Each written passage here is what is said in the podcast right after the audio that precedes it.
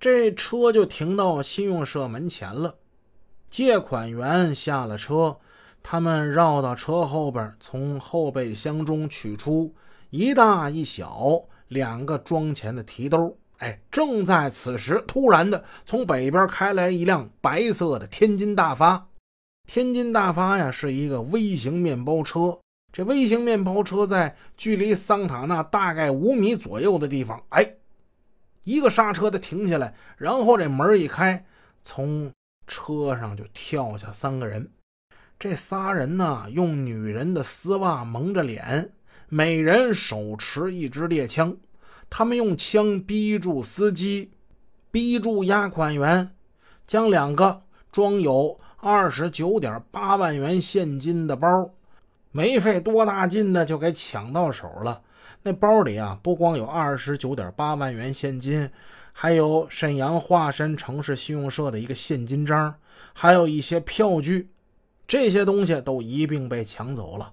抢到钱之后，他们迅速跳上了那辆白色的天津大发面包车，向南逃去了。那么也就是说，本案呢，犯罪分子至少有四名啊。应该是三人行抢，一人开车。那个时代的借款员呢，他不像现在啊，佩戴着霰弹枪啊，谁敢抢钱，近距离啊，拿大喷子给你一下子。那个时候他们没有佩戴这种呃枪支，他们只有一根一尺多长的电警棍。你如果说真是碰到个持刀歹徒啊，你还能跟他比划一下。当他们遇到三名手持猎枪的歹徒，显然就不是对手了。而且事发非常突然，匪徒们来去非常迅速。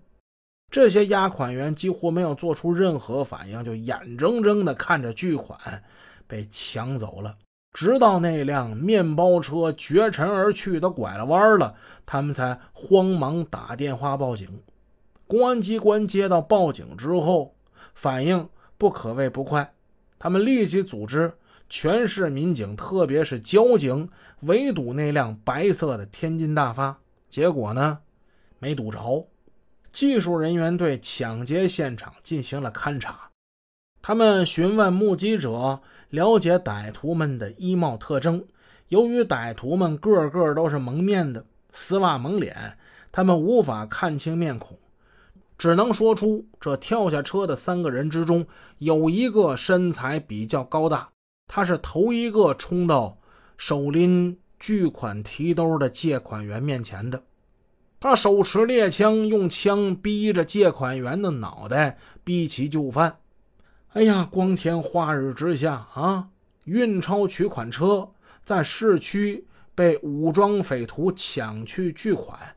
这可是沈阳市建国四十多年来首例呀，性质极其恶劣，影响极其严重。省市领导以及公安机关十分重视，调动大批警力投入侦破之中。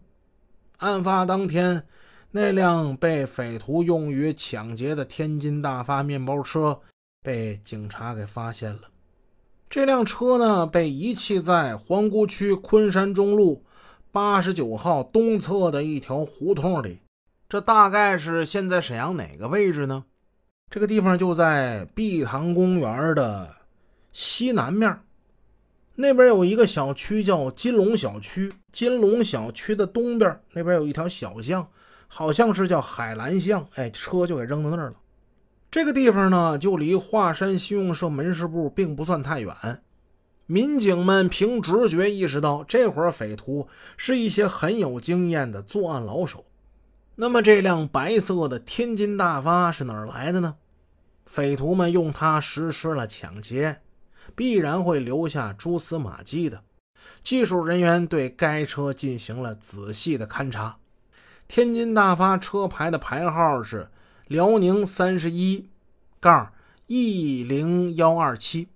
两侧的车门上印着沈阳市个体营业运输新民零幺二八字样，在司机座位的夹层里有一个黑色的皮兜，里面装着营运执照等手续，还有一张身份证，身份证上印着姓名焦双平，性别男，民族汉，出生年月日是一九五七年七月二十九日。